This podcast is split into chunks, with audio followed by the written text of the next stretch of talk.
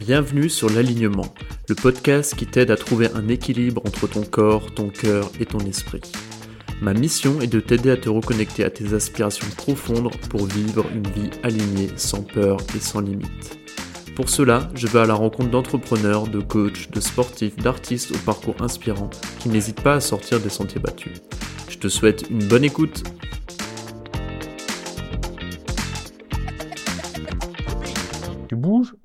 Piétines? Est-ce que tu es assis?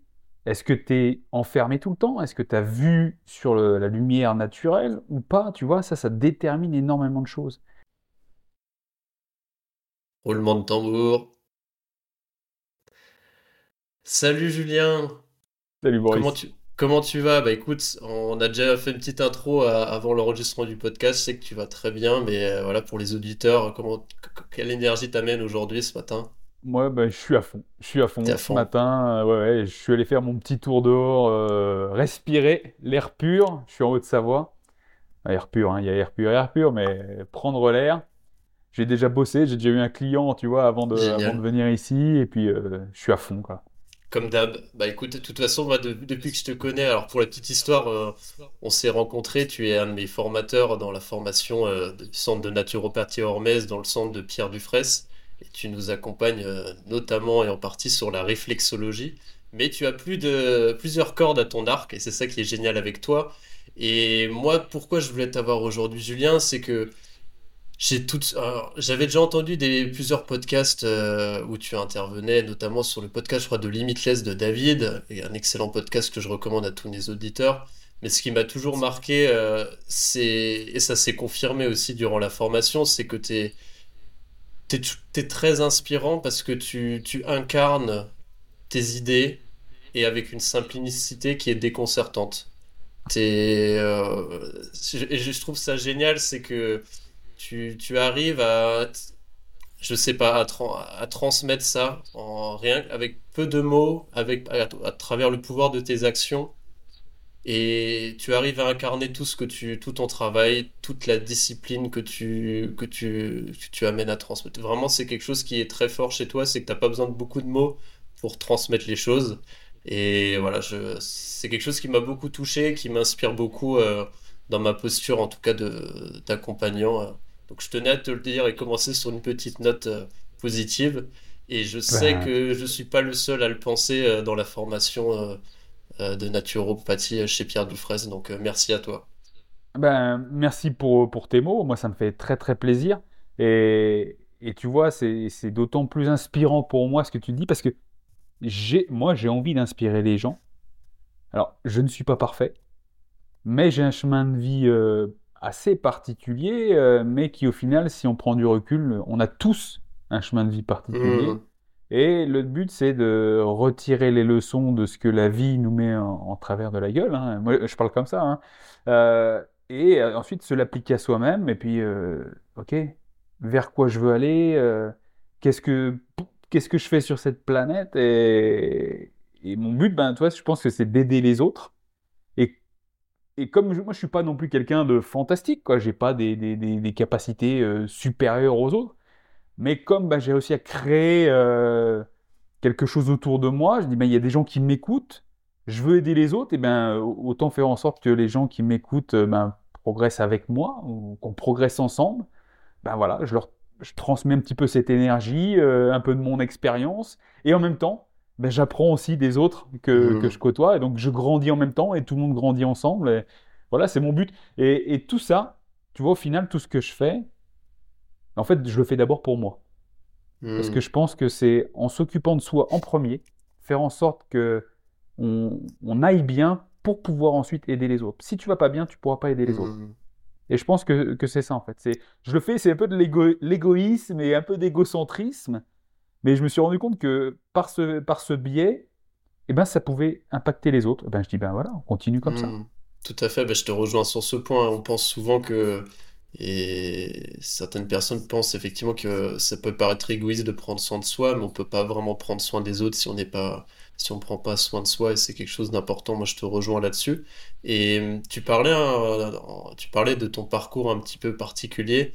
Euh, moi, j'aime bien commencer euh, tous les épisodes de l'alignement à m'intéresser justement au cheminement de vie de tous mes invités. Euh, j'aime beaucoup cette notion, et d'où le nom de, l'émission, hein, d'alignement personnel. Qu'est-ce qui t'amène à la personne que tu es aujourd'hui, le, Julien, le Julius que j'ai en face de moi aujourd'hui, qu'est-ce qui t'a amené vers ce cheminement de vie? Si tu pouvais euh, retracer un petit peu dans les grandes lignes, et puis je rebondirais, euh, parce que je sais que c'est une question un peu intimidante. Euh. Moi, je vais te dire, en fait, je me suis laissé porter un peu par la vie. Et, aujourd'hui, ben, j'analyse un petit peu ce qui s'est passé avant et ce qui mmh. m'a mené aujourd'hui. Donc, j'ai pas de problème là-dessus. Moi, j'ai grandi pendant 18 ans à la campagne un milieu très, très fermé, dans une ferme. Euh, ben, bien sûr, j'allais à l'école et tout, hein, mais euh, j'avais pas trop le droit de sortir. Euh, pas, toi, c'était vraiment la ferme, un hectare autour, la premier, le premier voisin à un kilomètre, le, bourg du village de 500 habitants à, 2 kilomètres. On va dire que j'ai grandi comme ça, tu vois, euh, dans une bulle. Et puis, bah, tu grandis comme ça, à un moment donné, tu as envie d'exploser, d'explorer avec un, petit conflit euh, familial, eh ben, j'ai tout quitté. J'ai eu mon bac en poche. Je suis parti, je me suis engagé à l'armée. J'ai passé six ans euh, dans l'armée et tu vois, j'ai fait l'opposé de ce que j'ai fait pendant les 18 premières années. Euh, ben, j'ai côtoyé beaucoup de monde, j'ai beaucoup voyagé, j'ai pris des risques. voilà. Et c'est là que je me suis aperçu que j'avais du potentiel quand je voulais vraiment me le donner. J'ai grandi dans, une, mmh. Tu vois, le, un conditionnement mental, dire attention, euh, attention, ça c'est dangereux. Euh, ah, mais attention, ça, on n'est pas capable parce que c'est pas notre milieu social. Euh, tu vois ce que je veux dire? Mmh. Tous ces conditionnements mentaux, mmh. eh ben, je me suis aperçu que ben, en sortant de ça, j'ai pu, j'ai pu élargir mes capacités. quand j'ai pris conscience de ça, ben, je me suis dit tiens, je suis militaire, j'ai fait ça, je vais viser les forces spéciales parce que c'est un, c'est le truc au-dessus. Mmh. J'ai pas pu le faire, j'ai quitté ce que j'ai quitté ce que je faisais. J'ai quitté l'armée, j'ai démissionné parce que je ne pouvais pas atteindre le, plein potentiel de là où j'étais. Et j'ai dit je vais mmh. chercher mieux ailleurs. J'ai quitté ça, donc j'étais militaire, je fais six ans, à moitié en France, à moitié en Allemagne, parce que mon régiment était en Allemagne. J'ai voyagé à travers le, monde, surtout en Afrique. Et en plaquant ça, je suis allé en Suisse pour trouver un, boulot dans la sécurité. Toi, j'ai juste le bac, mmh. euh, j'étais militaire en compagnie de, de combat. Donc j'ai pas non plus des, des, capacités intellectuelles euh, très très grandes pour aller euh, chercher un truc spécifique. Et en fait, je me suis retrouvé en agent de sécurité aux Nations Unies à Genève. Parce que bon, j'avais un certain, j'avais un certain euh, CV quand même après avoir fait ce que j'avais fait à l'armée. Donc j'ai été pris à la sécurité à l'ONU. Et voilà, et je me suis dit, ok, je commence là-dedans et je vais aussi viser grand. Donc j'ai recommencé à la base, agent de sécurité simple. Et j'ai gravi les échelons jusqu'à être en équipe de protection rapprochée, où sur 200 euh, au total, ben, il y avait une équipe de 8 personnes qui étaient dans ce type de protection. Et voilà, j'ai gravé, j'ai, j'ai, je suis monté jusque-là. Je suis parti, euh, pareil, dans des coins qui, qui craignaient bien, où, tirer, explosion, euh, des morts, des... Voilà. Et pour moi, c'était le summum. Et dans l'évolution de la vie aussi, en parallèle, ben, j'ai eu ma femme, ben, il fallait faire des choix. C'était soit je continuais à faire ce que mmh. je faisais et je pouvais perdre la vie, perdre ma femme, perdre euh, plein de choses, ou ben, je fondais une famille. Nouveau défi, fonder une mmh. famille. Donc quitter ce milieu de sécurité, venir à travailler dans un, dans un bureau, élever des enfants. J'ai eu des jumeaux, deux d'un coup. Hein. J'étais pas trop porté sur les enfants, donc tu vois, mmh. gros choc quoi. Mais résilient j'ai dit, ok, c'est un nouveau défi, je vais tout faire en sorte pour que ça se passe bien. Et ça s'est pas super bien passé, tu vois, j'ai fait burn-out avec le boulot euh, qui était beaucoup plus difficile pour moi à gérer que ce que je faisais en niveau stress dans les milieux de la sécurité et de l'armée. Et j'ai dévissé. Et là, euh, ben, je dis, bon, ok, je peux pas devenir un connard comme ça parce que toi, le burn-out m'avait fait devenir aigri, euh, agressif, voilà, mal aimant. Euh, J'ai dit non, je peux pas devenir comme ça, quoi. Je dis, j'ai 30, euh, entre, ouais, 33 ans. Euh, je dis, moi, il me reste encore plus, plus de la moitié. J'ai pas encore fait la moitié de ma vie. Euh, ça va pas bien se passer si je continue comme ça. Qu'est-ce que je veux faire? Ok. Qu'est-ce que j'aime faire? J'aime faire du sport. J'aime la nature. J'aime la, la, la, la, santé naturelle. J'aime la bonne bouffe. la bouffe saine. J'aime prendre soin de moi. J'ai mis tout ça sur Google, j'ai tapé, ça m'est sorti naturopathie. J'ai dit, ok, ben, je vais devenir naturopathe. Voilà, tout simplement. En parallèle de mon travail, j'ai fait deux ans d'études de, naturopathe à, distance et euh, certaines choses en, présentiel. Dans mon cursus, il y avait la réflexologie plantaire également, on aura l'occasion d'en parler plus mmh. tard. Et euh, j'ai, comme disent les jeunes, j'ai kiffé. Quoi. Et une fois que j'ai euh, eu mon, examen en poche, et que j'ai commencé à me faire quelques, quelques clients, ben, j'ai quitté le boulot que je faisais, où je gagnais très très bien ma vie. J'avais J'étais dans une prison dorée, en fait. Hmm. Une vraie prison dorée. Tu vois, as, un salaire confortable. Tu vois, j'aurais pu rester là où j'étais euh, toute ma vie et tout, mais devenir un con, peut-être perdre ma femme aussi, parce que ben, on aurait divorcé parce que j'étais un con, euh, que ça se passe pas avec mes enfants, euh, choper une maladie à cause du stress ou parce que je me ronchais. Non. J'ai dit, je peux pas rester comme ça. C'est pas là où j'ai le plein potentiel de, ma, de qui je suis, de qui je veux être. Ok, je plaque tout et je vais faire ce que j'aime. Je suis passé de beaucoup d'euros à très peu d'euros euh, en étant naturopathe. Mais voilà, j'ai dit, OK, je commence ça et je me mets à fond dedans. Et j'ai répété. J'ai répété, j'ai répété, j'ai travaillé. Euh, voilà, après, c'est comme tout, on travaille 5 heures, 23 heures. Pendant 2-3 ans, j'ai dit à ma femme, OK, là, je prends pas de vacances. Et je bosse. Et je mets en place quelque chose. J'étudie. Je m'entraîne. Parce que c'est moi aussi. Comme je te mmh. disais, il faut prendre soin de soi en premier. Voilà. J'ai répété, voilà, euh, juste où ça m'amène. Euh, Génial. Je suis naturopathe, réflexologue, euh, conseiller en nutrition. Maintenant, j'ai créé ce qu'on appelle Purple, ce que j'appelle Purple Belt Kitchen sur les réseaux sociaux, euh, d'où le Julius. en fait, c'est ni plus ni moins que de la naturopathie adaptée pour les sportifs, et principalement des sportifs dans les sports de combat. Mais j'accompagne tout type de sportifs et les personnes du quotidien, bien évidemment.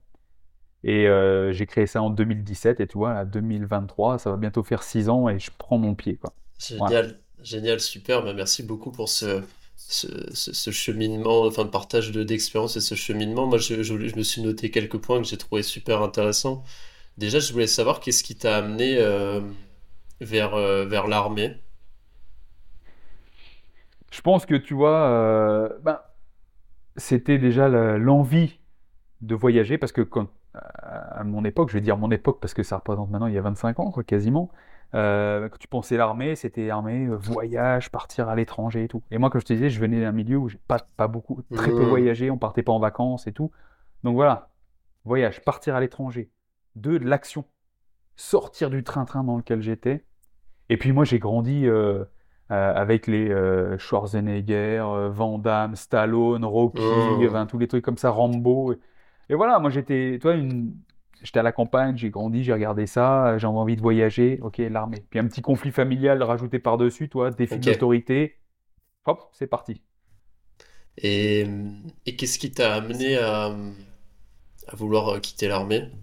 Est-ce que tu te... C'était une limitation ou ben en fait, toi, comme je te disais, je voulais, je voulais aller rentrer chez les forces spéciales, mais là-bas sur place, on m'a pas laissé euh, passer les tests même. Alors, j'avais fait quelques conneries au dé... Enfin, avec le recul, j'ai analysé que j'avais fait des conneries parce que quand je suis rentré à l'armée, j'étais alcoolique.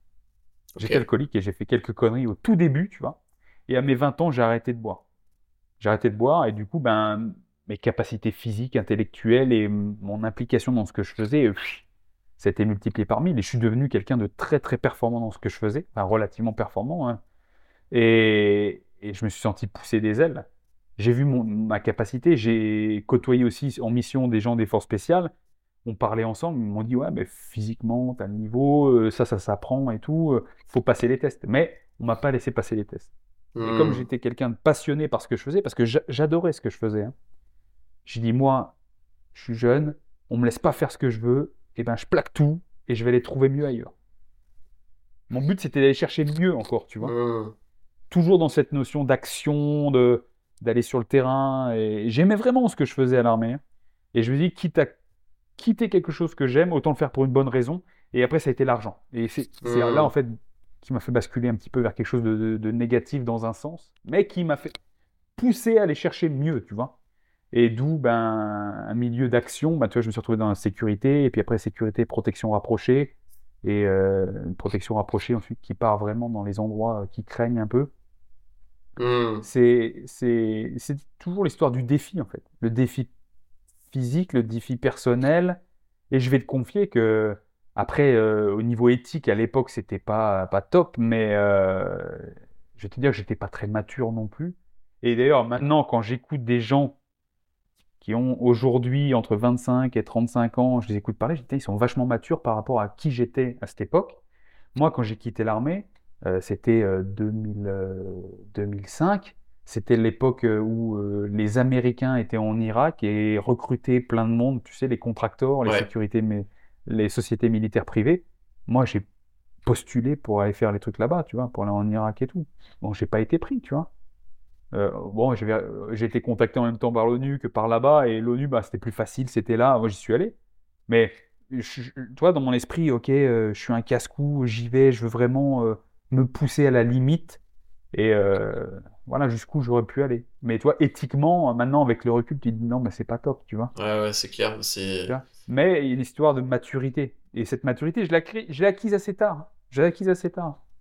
Et, euh, qu'est-ce que t'as apporté l'armée Est-ce qu'il y a des choses que tu te rends compte que, avec du recul, des vraies qualités, euh, ça peut être humaine, des compétences clés, euh, que pu t'apporter l'armée? Ben, Moi, c'est.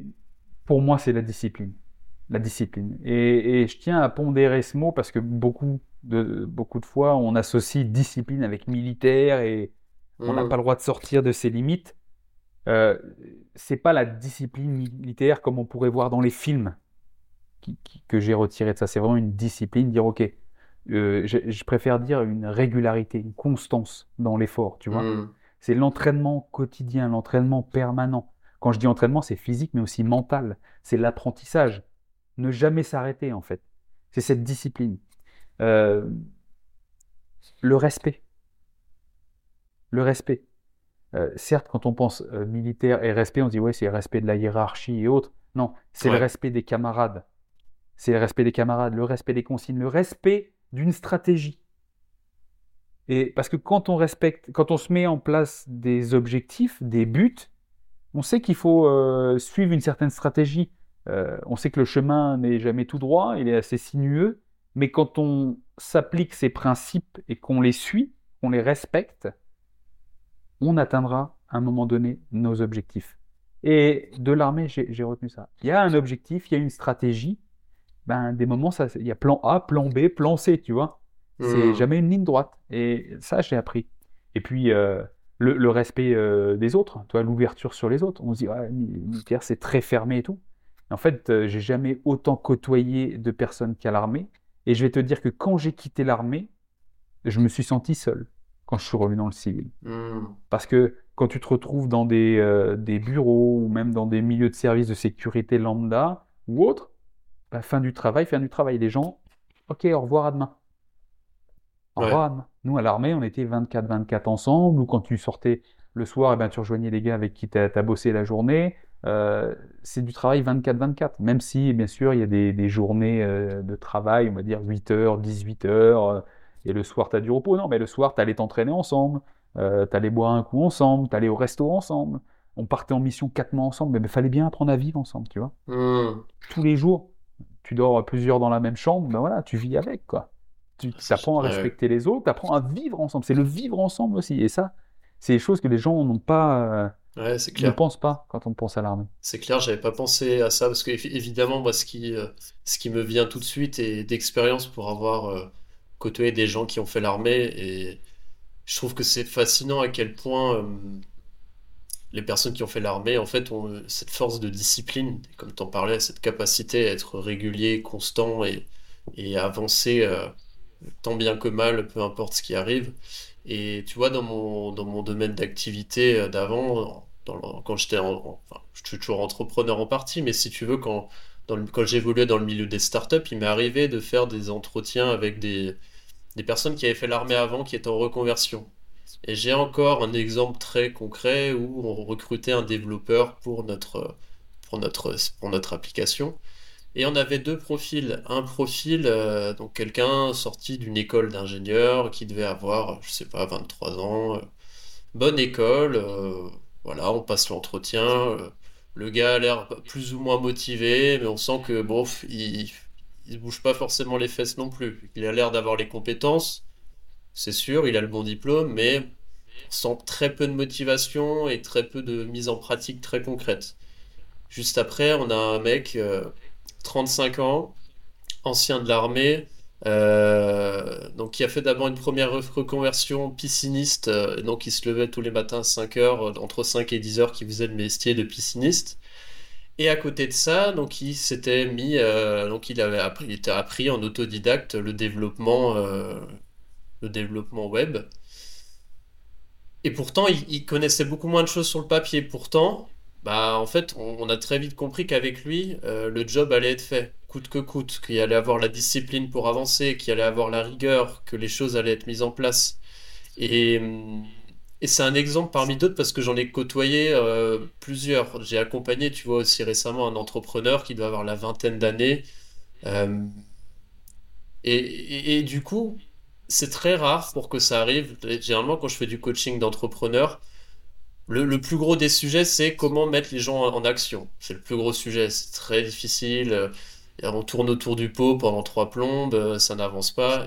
Parce qu'il y a cette espèce de, friction à l'action. On a peur de faire de ne pas être euh, légitime, que tout soit pas parfait. Je te, partage un petit peu le, scénario classique. Et la personne qui avait fait l'armée, c'était tout, l'inverse. Je lui disais, fais ci, fais ça, mais il le faisait, mais fois 3. Et moi, j'étais presque étonné. Je disais, mais attends, c'est fou ce que tu fais là. Et tout, il, intuitivement, il notait toutes les données, il, suivait tous les protocoles. Il n'y avait aucun sujet. Et ce qui fait que pour moi, euh, je pense que c'est une compétence qui est super clé dans tout ce qu'on fait dans la vie. Parce que, comme tu disais, pour apprendre des nouvelles choses, progresser sur certains domaines, sur soi ou sur des, des, des, nouvelles choses qu'on a envie d'apprendre, la régularité, c'est la clé. Et du coup, pour être régulier, c'est euh, pouvoir avoir une certaine force de discipline. Et c'est pour ça que je pense que l'armée est une super école à ce niveau-là. C'est que, voilà, comme tu disais, tu en ressors avec cette, euh, cette, euh, cette force d'esprit, de mindset, de te dire que, en fait, pour pouvoir progresser, il faut passer par l'action, poser une stratégie et respecter, entre guillemets, cette stratégie pour arriver à des résultats. Et c'est pour ça que je trouve que c'est super. Et je, toutes les personnes, tu vois, qui ont pu faire l'armée que je côtoie, ont cette force de discipline et je trouve ça génial. Je trouve que c'est vraiment transposable à énormément de domaines de vie, quoi. Ouais. ouais. Et, et, je suis tout à fait d'accord. Hein. C'est pour ça que je le mentionnais. Et puis, autre chose que j'ai retiré de l'armée, et c'est quelque chose d'essentiel aussi chez moi, euh, c'est l'exemplarité. Hmm. L'exemplarité.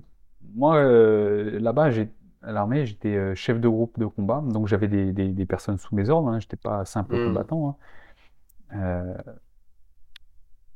et on t'apprend à mener par l'exemple. C'est-à-dire que quand tu es sur le... Je, vais reprendre un truc typique, tu es sur le terrain et tu dois monter à l'assaut, quoi, ben, si tu dis pas, ben, allez-y, quoi, puis moi je vous regarde, quoi. Mmh. Tu montres l'exemple, quoi. Tu montres l'exemple, tu es devant, c'est toi qui mènes tes hommes. On dit lead by example, c'est ce qu'ils disent aussi en anglais. Quoi. Mener par l'exemple. Si tu te comportes bien, tes, soldats se comporteront bien. Et ça, pareil, c'est pas juste montrer l'exemple une fois de temps en temps, il faut être régulier dans l'exemplarité.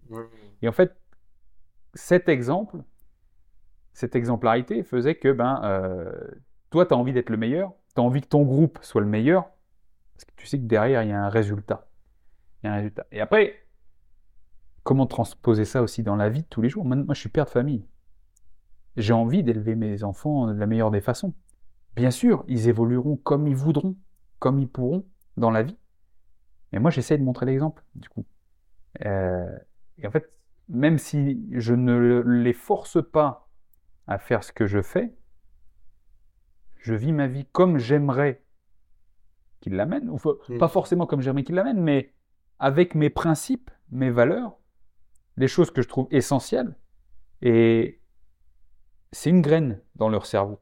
Là, je parle de mes enfants. Mes soldats, c'était pas, et je les, je les forçais pas forcément à agir comme moi. Mais en fait, les, les gens vont réagir en, effet miroir, tu vois. Ils vont réagir en effet miroir. Et les enfants, c'est un peu pareil. Et tu, tu montres un certain exemple, tu sèmes une graine, et euh, dans quelques temps, ils se diront peut-être Ah, bah tiens, euh, l'autre con, là, en fait, il avait pas, il avait, pas, tort. Quoi.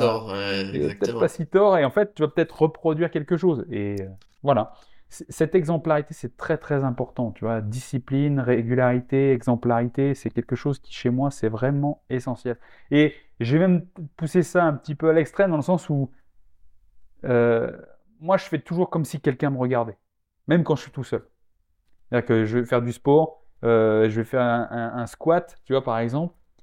Il faut que la technique, dans ma tête, c'est OK, parfait. Parce que si quelqu'un me regarde et que j'ai une technique pourrie, peut-être que lui, du coup, il va se dire, bah tiens, c'est comme ça qu'on fait un squat, il va faire une, technique pourrie et il va se blesser. Mmh. Tu vois Je suis dans la rue, je suis tout seul, euh, il y a un passage piéton. Je dis, si je traverse à 10 mètres du passage piéton, il y a peut-être un gamin qui me voit mmh. et qui, pour lui, parce qu'un adulte le fait, c'est normal de traverser en dehors des clous.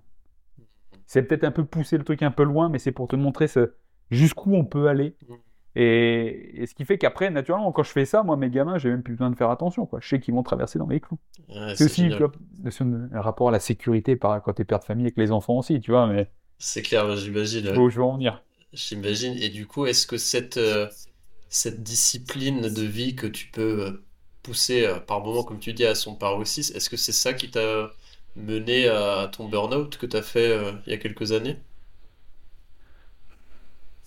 Je Peut-être. Peut-être, mais je pense qu'il y avait beaucoup, il y avait beaucoup de choses qui se cumulaient à, l'époque, si tu veux, je peux en parler.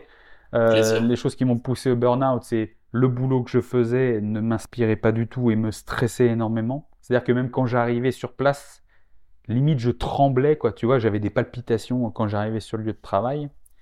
Euh, je dormais pas beaucoup, beaucoup parce que ben j'ai deux enfants d'un coup. Euh, même si j'étais avec ma femme, et eh ben ils se réveillaient pas en même temps et c'était un peu la galère. Je faisais beaucoup de sport et, cette discipline sportive peut-être m'a porté préjudice parce que je faisais des sports, sport de combat aussi. Ça se terminait tard le soir, ça altérait aussi mon sommeil. On sait que l'importance du sommeil dans la récupération mmh. et la gestion du stress le lendemain peut avoir un impact. Donc toi, tout était cumulé pour compenser la fatigue, je buvais aussi du café. Je pense qu'il tu vois, il y avait beaucoup de choses. Effectivement, C'était un cocktail. Je pense que c'était un cocktail. C'est vrai que c'est souvent, effectivement, il n'y a souvent pas de cause unique. C'est souvent le cocktail, euh, cocktail qui, fait, qui amène à ce genre de situation. Et euh, qu'est-ce que tu as, qu'est-ce que as mis en place, du coup, bah, au-delà d'un changement de, de travail euh, suite à cette période de burn-out Qu'est-ce que tu as, as, mis en place comme changement, on va dire peut-être drastique ou comme façon de, de voir la vie au quotidien pour euh, bah, retrouver en fait la pleine santé ben, moi, pour retrouver la pleine santé, ben, ça a été vraiment de, de, de stopper mon travail. Déjà, à partir du moment où j'ai décidé d'arrêter de, de, changer, de, d'arrêter ce travail, cet ancien travail, tout de suite, déjà, je me suis senti libéré d'un poids. Mmh. Quand la démission a été officielle, c'était une libération. Et ça m'a permis d'élargir mon mindset. Parce qu'en fait, je m'étais mis des barrières mentales aussi, tu vois. Tant que j'étais accroché à ce travail, j'avais ces barrières. Une fois que c'était je n'en fais plus partie, hop, je suis libre. Je suis libre. Et ça, ça a été vraiment un, un changement drastique au niveau mental. Je pense que tu vois, c'est, c'est des barrières qu'on s'impose. Mmh.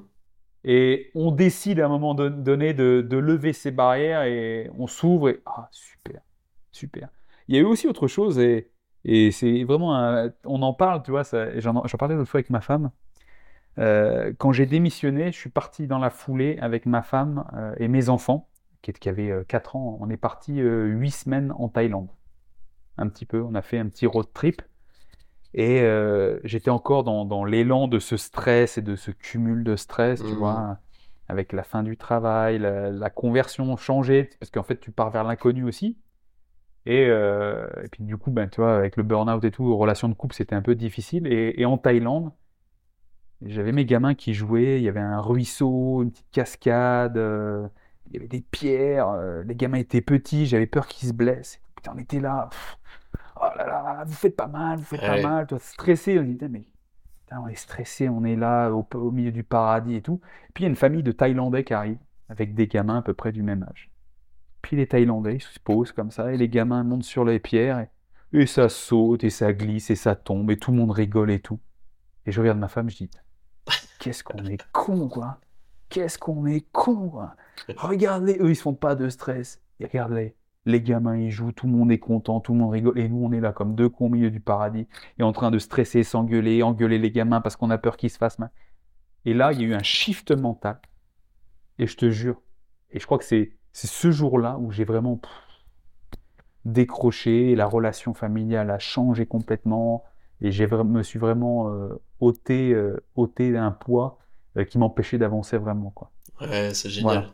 On, en, on, en, revient à cette notion dont on discutait en off là au début du podcast, c'est le fait aussi de l'importance de, enfin pas l'importance, mais le, le, potentiel du voyage aussi et des, des, chocs culturels aussi des fois pour remettre les choses à leur juste place. Euh, et je trouve, euh, c'est ce qu'on disait, les pays asiatiques sont très inspirants à ce niveau-là et, euh, je trouve, je retrouve aussi ça un peu en Amérique latine où moi ce qui, ce que je trouve assez ce que, j'adore en Amérique latine, c'est l'importance du lien social aussi, qui est, c'est un pays qui est beaucoup plus, à mon sens, tactile, extraverti, qui est plus léger à, bien des égards. Et, l'Asie, je trouve qu'effectivement, on retrouve ça et ce côté plus euh, la, vie qui est, au final, qui, qui tient qu'un fil et cette notion aussi de, tu vois, ce que j'aime beaucoup en Asie, c'est le, fait de faire le pont entre le corps et le mental et tout cet état d'esprit. Et je pense que chaque, on va dire, culture a ses, tu vois, ces petits trucs qui nous touchent et qui permettent de remettre les choses à leur juste place. Toi, dans, justement, quand on parle voyage, est-ce qu'il y a des, des voyages ou des cultures qui t'ont qui t'ont qui t'ont vraiment inspiré ou des endroits que tu aimes bien aller? On parlait de l'Asie, de la Thaïlande. Est-ce qu'il y a d'autres endroits? Ouais, Thaïlande, j'y suis allé plusieurs fois et franchement, c'est un endroit, euh, si je pouvais aller y vivre, euh, je pars demain. Ok. Je pars demain. J'ai vraiment adoré. Euh, au-delà des, bien sûr, des paysages, de la plage, de la température, ouais, c'est, les gens sont, ouais, voilà, j'ai vraiment adoré la Thaïlande. Pour ça, le, le côté un peu, bon, ça fait un peu cliché, mais toi, euh, bouddhiste aussi, mmh. euh, toi, c'est, c'est vraiment euh, quelque chose qui, qui, c'est pas du tout le même état d'esprit que chez nous, pas du tout. Ça, j'ai beaucoup aimé là-bas. La Thaïlande, après, je connais pas toute l'Asie, bien évidemment, donc je peux pas parler pour le reste. Euh, ben moi, je suis allé dernièrement euh, au Mexique. Je suis allé l'année dernière et là cette année encore. J'aime beaucoup, mais quand ça reste authentique, tu vois. Mmh, et, j'ai pu m'apercevoir cette année que quand tu vas dans un milieu trop touristique, eh bien, euh, l'état d'esprit euh, local est perverti par le consumérisme. Mmh, et donc, du coup, on n'est plus dans l'authenticité. Et autant l'année dernière, c'était très authentique où j'étais allé au début. Et je pensais retrouver ça cette année. Cette année, c'était un peu plus touristique et donc j'ai perdu un petit peu ce côté authentique. Mais ouais, le Mexique, j'ai beaucoup, euh, beaucoup apprécié. Et puis, euh, quelque chose que j'avais aussi beaucoup apprécié quand j'étais militaire. Alors, c'était dans un autre cadre, hein, tu pourras me dire, mais j'ai passé euh, pas mal de temps en Afrique. Ok. Et la chose que je peux retirer des, des Africains, c'est leur résilience, quoi. Mmh, c'est clair. Leur résilience. Parce que eux, euh, ça, a changé bien évidemment hein, depuis le temps que j'y suis allé, mais euh, à la base, hein, moi quand j'étais en Afrique, c'était pas dans les villes, hein, tu vois, c'était vraiment dans les, dans les zones reculées. c'était il n'y avait pas d'électricité, pas d'eau courante, tu allais chercher l'eau au puits, voilà, tu vois, c'était l'électricité, c'était une télé qui était branchée sur une batterie de voiture, quoi. Ben, très résilient. Et le sourire. Hmm. Très résilient et sourire, avec pas grand chose, ils te font quelque chose. Et tu vois les gamins qui, qui jouent avec rien, ils se débrouillent avec rien, ils font ce avec ce qu'ils ont. Et, et, voilà. et nous, tu nous donnes, euh, euh, tu nous donnes 20 fois ce qu'ils ont et on n'en a toujours pas assez et c'est trop difficile. Et, et, puis voilà quoi. Tu vois, c'est quelque chose vraiment euh, à, prendre en compte ça. Hmm. L'Afrique, j'ai vraiment, j'ai vraiment adoré. Génial, génial.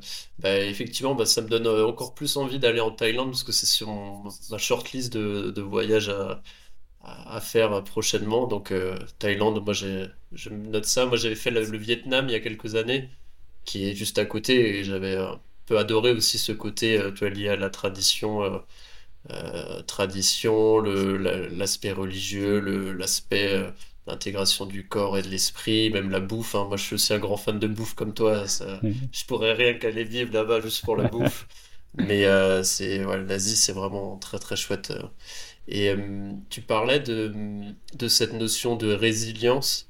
Est-ce que c'est toi, c'est quelque chose que tu que tu cultives au quotidien? Et si oui, comment est-ce que tu le cultives? Et peut-être quand tu accompagnes euh, certaines personnes, notamment bah, des sportifs, des athlètes, est-ce que c'est quelque chose que tu essaies de transmettre et de, euh, de faire travailler peut-être dans tes accompagnements?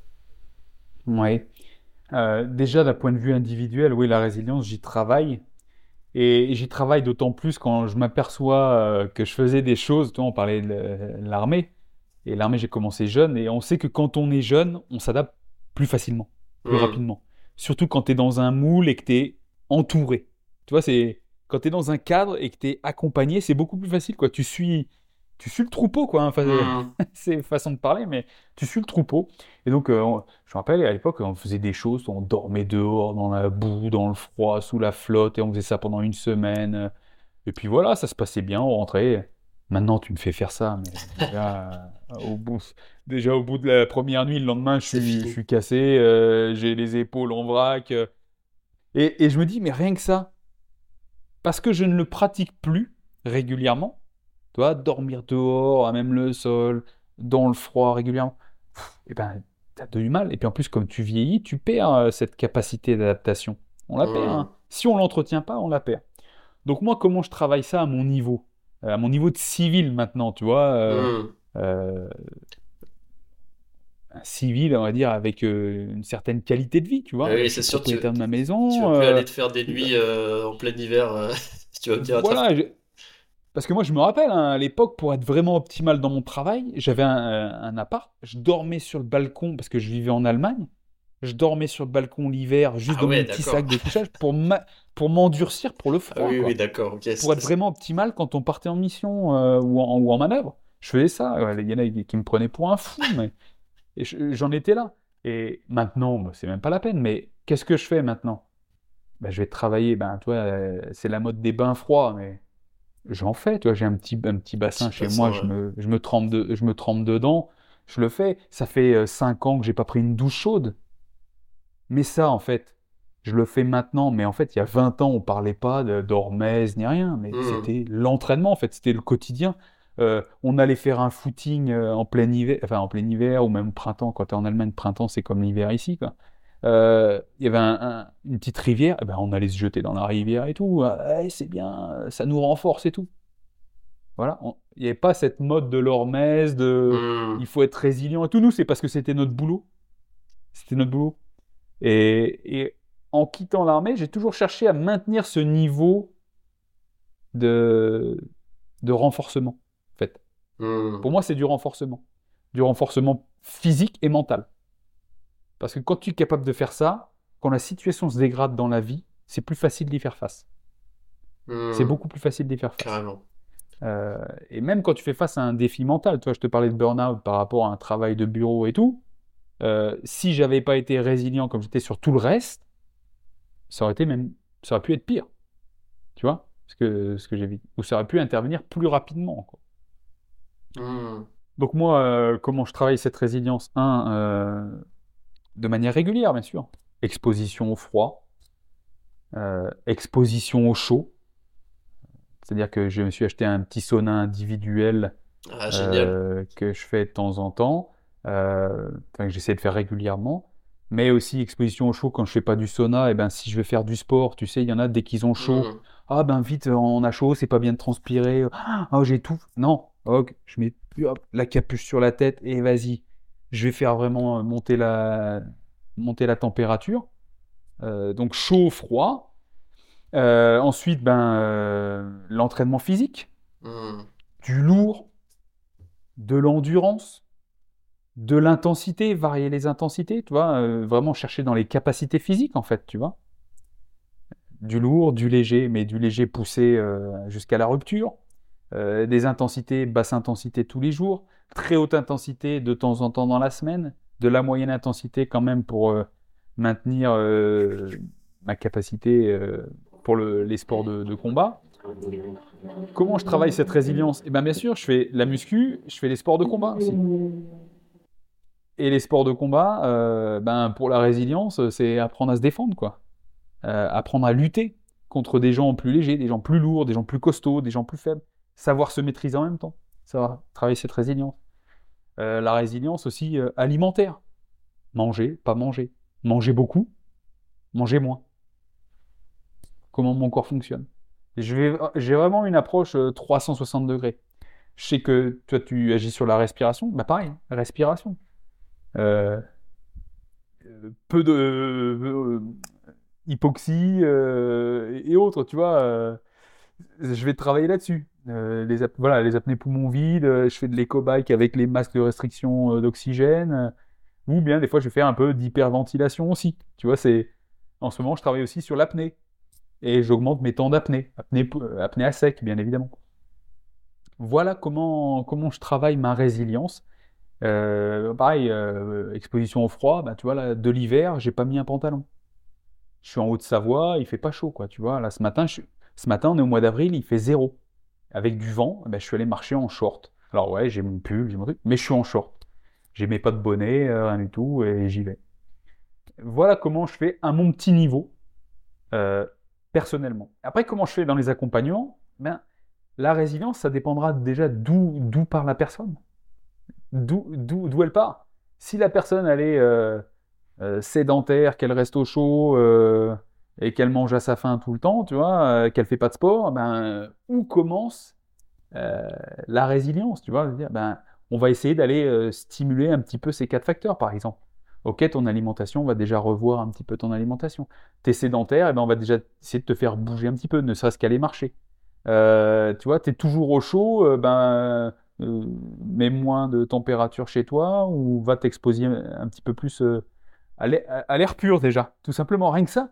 Si tu es toujours enfermé à l'intérieur, ne serait-ce que sortir de chez toi, voir le soleil, euh, respirer de l'air extérieur, bah, ça, va être un choc pour ton corps. Déjà, ça commence. Voilà, il faut voir d'où tu pars et ensuite tu adaptes en fonction du niveau de la personne. Et bien sûr, il y a des sportifs de haut niveau, pour se dire, mais qu'est-ce que tu fais avec? Moi, j'ai des sportifs de niveau, si tu, si tu regardes leur agenda, ils sont enfermés toute la journée. Ils sont ou chez eux, ou dans les transports en commun, ou dans les dojos. Dojos, salles de musculation. Donc au final, ils voient jamais la lumière du jour. Donc déjà, leur dire, ne serait-ce que, bah, ok, si tu allais faire, euh, t'entraîner un peu dehors, ou ben, le week-end, tu vas marcher un peu dehors, tranquille, euh, prendre l'air, voir le soleil et tout. Déjà, ça, c'est de l'or-messe pour eux. Et déjà, rien que ça, ça peut avoir un impact sur leur performance, alors que c'est déjà des superstars dans leur domaine. Et ouais, non, ah ouais. C'est fou, là, tu mentionnes. Euh, bah, tu mentionnes énormément de points, moi aussi, que, que j'apprécie particulièrement. Et, et, le dernier point, notamment, bah, sur le fait, et moi, c'est quelque chose que j'essaie d'intégrer de plus en plus, euh, dans mon quotidien parce que je me rends compte que personnellement je suis entre guillemets en carence et je pense que la plupart des gens le sont, c'est en carence de mouvement, en carence d'être dehors, en exposition au soleil. Moi c'est dû bah, à mon métier, tu vois, pendant des années où en fait je passais mes journées assis derrière un ordinateur à l'intérieur. À, trifouiller des, chiffres, à faire euh, énormément de choses derrière l'ordinateur, ce qui est le cas de beaucoup de gens aujourd'hui. Et, mais nous ne sommes pas adaptés pour ça. L'être humain n'est pas adapté pour rester assis toute la journée derrière un écran euh, et avoir une vue euh, focus droit de devant, pas de latéralité. C'est pour ça qu'aujourd'hui on a énormément de problèmes. Tu vois, moi c'est mon cas. Hein. je suis J'aurais parlé dans certains épisodes, mais je suis allé faire de la rééducation pour les œufs chez un orthoptiste parce que j'avais des problèmes de posture dû à une faiblesse au niveau de la latéralité. Donc, c'est, pour moi, c'est, il y a énormément d'intérêt à, tu vois, être en mouvement, à bouger, à passer du temps dehors. Je, m'excuse pour le, pour le petit bruit de Julien derrière. Je vais, je vais aller toquer chez mon voisin pour lui demander s'il peut pas arrêter parce que c'est, ça n'arrive jamais. Tu me laisses 5 minutes? Ça marche, ça Je mets sur pause. Je mets en stop l'enregistrement.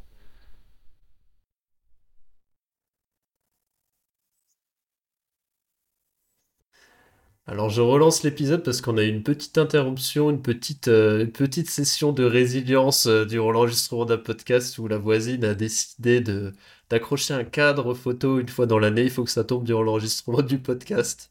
Donc on va on raccroche les wagons. Alors Julien, ouais, c'est ce que je te disais. On parlait justement de cette notion et moi je te partageais le fait que euh, personnellement, moi, je travaillais dessus le fait que voilà d'amener plus de mouvement et d'être beaucoup plus connecté au soleil, d'être beaucoup plus dehors, parce que pendant des années, en ayant une vie euh, de bureau très sédentaire, je me suis rendu compte en fait que ça m'a amené beaucoup de déséquilibre, notamment bah, sur ma posture, sur le fait d'être un peu déconnecté de mon corps, d'avoir une vue qui euh, qui commençait à être altérée, des problèmes oculaires qui engendraient des problèmes de posture. Euh, et pour moi, c'est quelque chose de fondamental.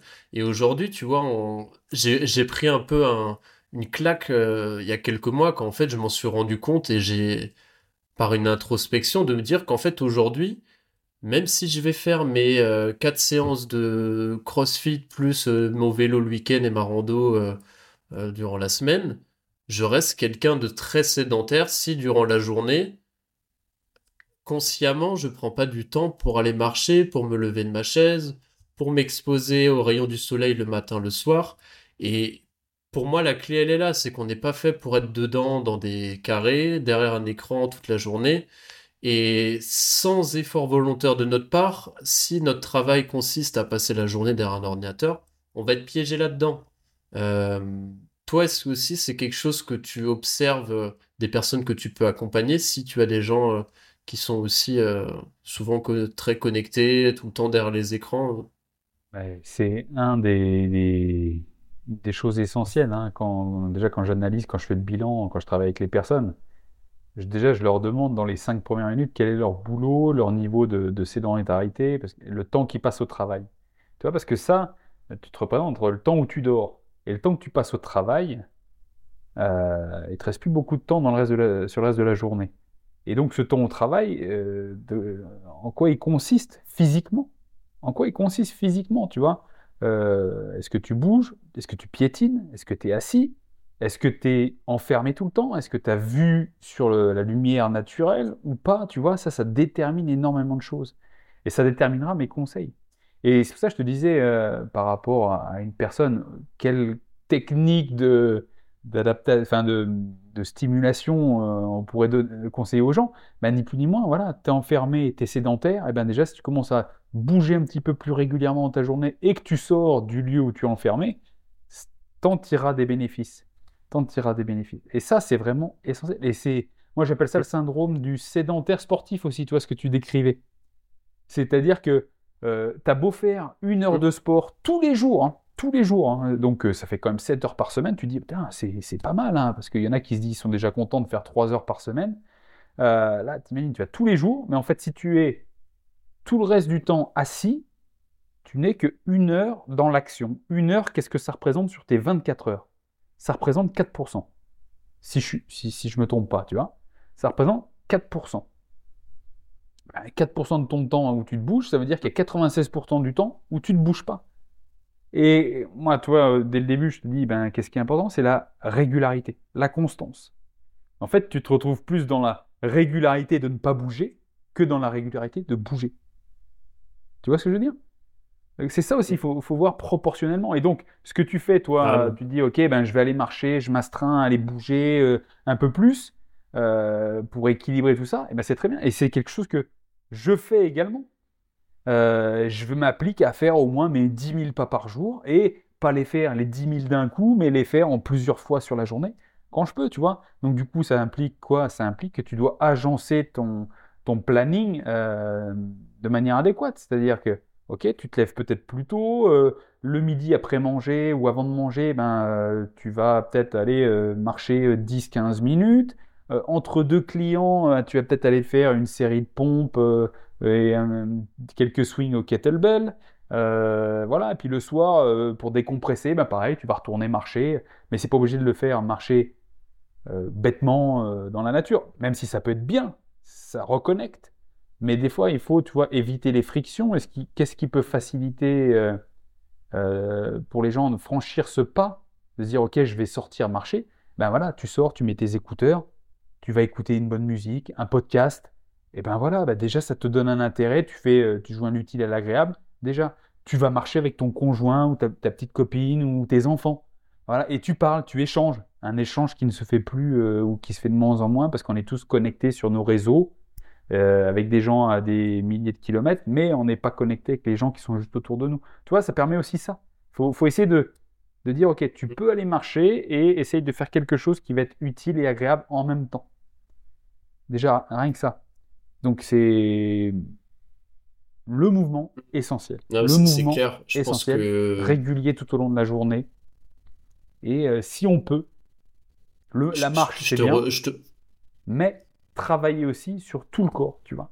Parce que la marche, au final, Oui, c'est bien, tu bouges, mais tu vas travailler tes pieds, tes chevilles, tes mollets, quoi. On a beau dire, faire de la pub, euh, oui, marcher, c'est bien pour la santé cardiaque, Mm. machin. Ouais, non, mais écoute, on n'est pas qu'une paire de, de jambes, quoi. On est un tout. Donc, activer ton corps physiquement, même si tu vas faire du sport, du crossfit, de la muscu, du taekwondo, enfin bref, peu importe, euh, il faut bouger tout ton corps. Donc, au sein de la journée, rien ne t'empêche de faire de la quadrupédie, des pompes, euh, euh, bouger quelques haltères au niveau des épaules. Parce que à la base, si on regarde comment l'homme a évolué, ben, il se contentait pas que de marcher, quoi. Il se servait aussi de ses bras, il escaladait, il grimpait, il jetait des choses, il portait des choses, et ça, c'est important à prendre en compte aussi. La simple marche, comme on essaie de la mettre maintenant, pour nous, c'est du basique, mais on se dit que c'est déjà optimal d'aller faire 10 000 pas par jour. Mais en fait, ça, reste quand même bien sous-optimal par rapport à la vraie condition humaine, je pense. par rapport à ça. Euh, tu, parlais effectivement de c'est bien d'intégrer, on va dire, une, diversité, une large palette de mouvements. Euh, tu parlais du fait que toi, tu as, pratiqué euh, énormément de sports différents. Il me semble que je l'ai lu sur ton site que tu as pratiqué bah, évidemment des sports de combat, du football, du vélo, euh, du running. Est-ce que toi, tu as toujours été, on va dire, dans une amplitude de, de sport et de mouvement euh, qui soit variée entre du travail de force, du cardio, de la souplesse? Est-ce que ça a toujours été quelque chose que tu en, que as pratiqué en long, en large, en travers depuis le début? Ou est-ce que tu as, peut-être commencé plutôt avec du cardio et tu as intégré derrière du travail de force? Enfin, comment était un peu ton cheminement à travers l'activité sportive euh, ces dernières années? Alors, euh, je veux dire, c'est sur toute ma vie, tu vois, je vais avoir 42 ans cette année. Moi, j'ai fait du sport depuis que j'ai euh, 5 ans ou 6 ans. Je fais du judo. Très vite euh, derrière, j'ai fait du foot également. Donc déjà, de, on va dire de mes 7 ans jusqu'à mes 18 ans, j'ai fait déjà, je faisais déjà deux sports en même temps. Je faisais judo et foot. Voilà. En parallèle, plus je me suis rapproché de mes Mm. 18 ans, plus j'ai commencé à intégrer de la musculation euh, poids de corps, tu vois, euh, des pompes. euh, j'ai acheté quelques haltères, je faisais un petit peu des curls pour les biceps. J'étais à la campagne, j'ai toujours bougé, toi, euh, faire des choses à la main, toi, escalader, euh, construire, porter, porter des brouettes, faire du jardin avec mes parents, euh, voilà. Et après, quand j'étais à l'armée, eh ben, c'était beaucoup de beaucoup l'endurance. On pourrait se dire, Oh, mais c'est beaucoup des gars costauds et tout à l'armée. C'est beaucoup d'endurance. Donc, vraiment beaucoup de courses à pied. En short basket, en trail rangers, avec un sac à dos. Voilà. À côté, où effectivement, on faisait quand même du renforcement musculaire, on faisait tout ce qui était euh, grimper de corde, traction, pompe. Euh, mais il y avait aussi le côté euh, parcours du combattant, tu vois, où tu escalades, tu sautes et tout. Donc voilà, tu vois, il faut être quand même mobile, souple, Génial. mais il faut pas être non plus hypertrophié parce que ben voilà après quand tu es militaire sur le terrain, il faut pouvoir traîner ta carcasse longtemps, être endurant et euh, c'était pas trop euh, indiqué d'être euh, un bodybuilder pour aller sur le terrain, tu vois. Donc voilà, mais c'était très axé sur l'endurance. Petit à petit, quand j'étais à l'armée, je me suis mis de plus en plus à la musculation, en plus de ce que je faisais euh, avec le, travail. Donc bah, j'ai intégré ça, toi, plus de force et aussi pour le côté esthétique, parce que j'ai toujours été euh, euh, attiré par le côté esthétique lié à la, musculation. J'ai toujours aimé prendre soin de, mon, de apparence physique, au moins au niveau musculaire, pas sur ma coupe capillaire, bien évidemment. Ça, tout le monde l'aura remarqué. Et petit à petit, tu vois, je me suis vraiment plus orienté euh, musculation euh, et endurance, parce que euh, je faisais beaucoup de courses à pied, j'ai fait du vélo, de la natation tout ça, j'aimais beaucoup, quoi. Et puis comme quand j'étais célibataire, j'avais le temps, c'est-à-dire que je pouvais très bien euh, faire de la course à pied le matin, de la muscu le soir. Et ça, euh, 5 à 6 fois par, euh, Mm. 5 à 6 fois par semaine. Euh, ensuite, ben, j'ai intégré il y a euh, une quinzaine d'années plus aussi du kickboxing parce que c'était en, en plus. C'est vrai que des fois, je faisais beaucoup trop d'activité physique. Je faisais beaucoup trop par rapport à, à ce que je mangeais et mon temps de repos, hein, bien sûr. hein. Euh, je fais du kickboxing, euh, je fais ensuite du self-défense, euh, et ensuite, il y a 12 ans, j'ai attaqué le, tout ce qui était jiu-jitsu brésilien. Jiu-jitsu brésilien, grappling, Ok. qui est très basé sur tout ce qui est ce qu'on appelle les soumissions, donc clé de bras, clé d'articulation, étranglement, euh, combat au sol, euh, projection. Et tout ça, on parlait avec de la muscu. je me suis intéressé beaucoup au sport de, enfin, au sport de mm. force, surtout au deadlift, le soulevé de terre. Et en fait, j'ai toujours gardé cette composante force, endurance, esthétique. Et pour moi, l'esthétique, ça a toujours été euh, euh, important. Et la capacité de me défendre. Capacité de me défendre, tu vois. Parce que pour moi, c'est vraiment être, être complet. Quand je en fait, quand tu étais militaire, es, euh, moi, je me représente aussi un petit peu, c'est peut-être un petit peu arriéré comme pensée, mais le, pas les gladiateurs, mais toi, les combattants grecs et tout, qui étaient à la fois, ils devaient être à la fois endurants, forts, et qui devaient savoir se battre. Voilà, c'est un petit peu ce que je me représente sur euh, l'époque euh, un petit peu euh, ancienne. Et, tu vois, c'est pas pour rien que par exemple, tu vois, c'est au mois de juin là, j'ai prévu de faire à la fois un concours de deadlift en endurance, donc c'est une barre de 150 kg qu'il faut que je lève le maximum de poids possible. Le lendemain, je me tape un triathlon et la semaine suivante, il y a les championnats de France de jiu-jitsu euh, brésilien, tu vois. Donc c'est la force, l'endurance ah et savoir se battre. Ce bon petit programme. Voilà. Et j'en suis encore là à 40 ah, ans, tu vois, alors qu'il y en a qui, à 30 ans, ils se disent ouais, c'est bon, je suis vieux, c'était pour moi. Ça, c'était quand j'étais jeune, tu vois. Les gens, ils, sont, ils ont 30 ans, ils sont déjà vieux et ils sont déjà morts pour moi. Et alors qu'en fait, toi, tu as 40 ans, tu es, juste à la moitié de ta vie et euh, tu as encore plein de choses à faire. Quoi. Et tu devrais pouvoir encore, à 40 ans, pouvoir mmh. exprimer la pleine puissance de ton organisme. Il faut pas oublier une chose, c'est quelque chose qui est... Tu vois, à 20 ans, tu as le corps dont tu hérites. À 40 ans, tu as le corps que tu mérites. faut pas oublier ça. Et ça, faut que tous les jeunes le, prennent bien en compte. quoi. Il faut, faut pas oublier qu'on se construit, en fait. On se construit ou on se laisse crever. Voilà. Mmh.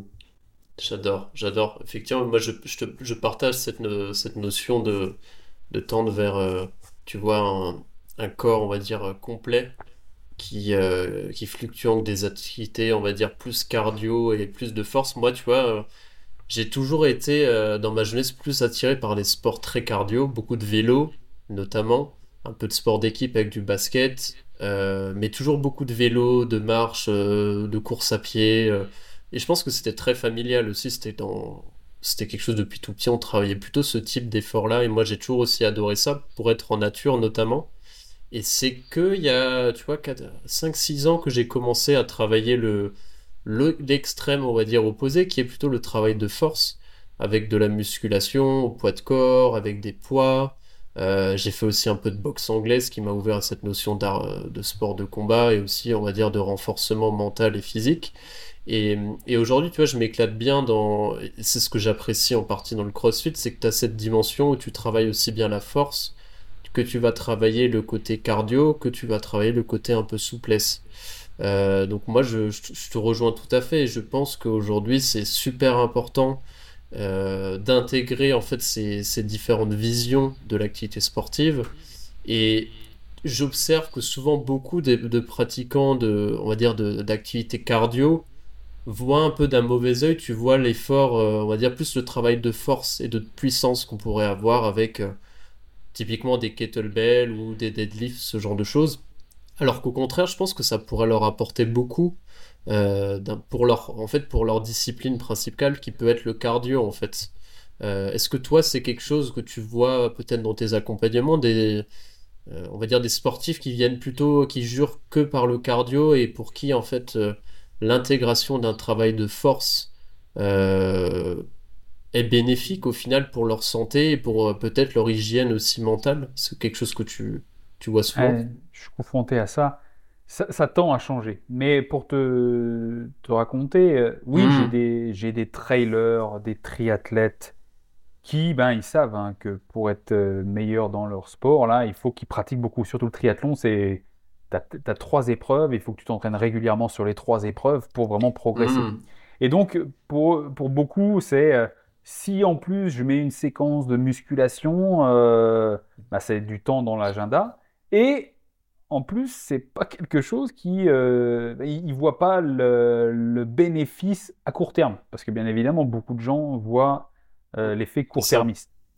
D'un autre côté, j'ai aussi des gars qui font du trail, mais qui se mettent au Spartan, parce qu'il y a la, tendance à la Spartan, aux courses Spartan Race en ce moment.